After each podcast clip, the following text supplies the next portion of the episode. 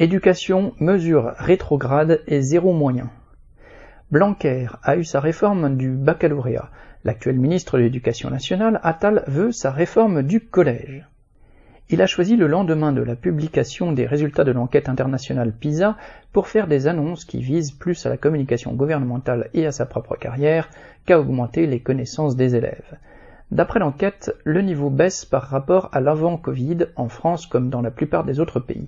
Mais la mission ministérielle, lancée il y a deux mois, sur laquelle s'appuie Attal, n'a que peu à voir avec cette enquête. Avec son prétendu entre guillemets choc des savoirs, il cherche surtout à développer son image de marque de politicien à la fois jeune et adepte du retour aux bonnes vieilles méthodes.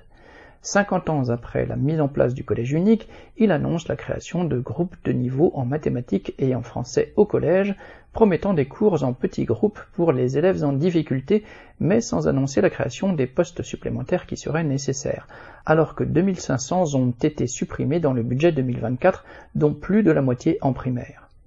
Au-delà de la rhétorique politicienne, cette décision se traduirait par le développement de classes d'élite et d'autres réservées aux élèves en difficulté, c'est-à-dire par une nouvelle augmentation des inégalités. En lycée professionnel, la promesse de 10% de temps de français et de mathématiques en plus se ferait en retirant des moyens ailleurs, par exemple en supprimant des temps de cours en présence de deux professeurs. Attal prétend aussi faciliter les redoublements en primaire en laissant le dernier mot aux enseignants plutôt qu'aux familles.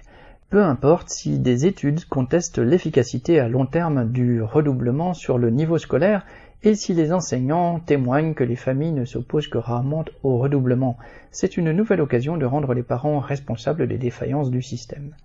Ces mesures s'accompagnent d'une énième modification des programmes et de l'augmentation du poids donné à l'examen final dans la note du brevet, quelques années après que Blanquer a fait exactement le contraire pour le bac.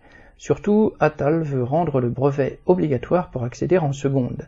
Les autres élèves seraient orientés vers un an de prépa-lycée.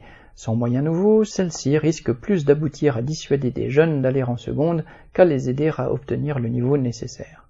Au-delà de la démagogie réactionnaire qu'il inspire, ce nouveau entre guillemets grand plan ne peut que conduire à renforcer la sélection sociale dans un système éducatif miné par le manque de moyens. Comme pour ses prédécesseurs, la question du niveau des enfants des classes populaires en mathématiques reste donc bien loin des calculs d'Attal. Sacha Camille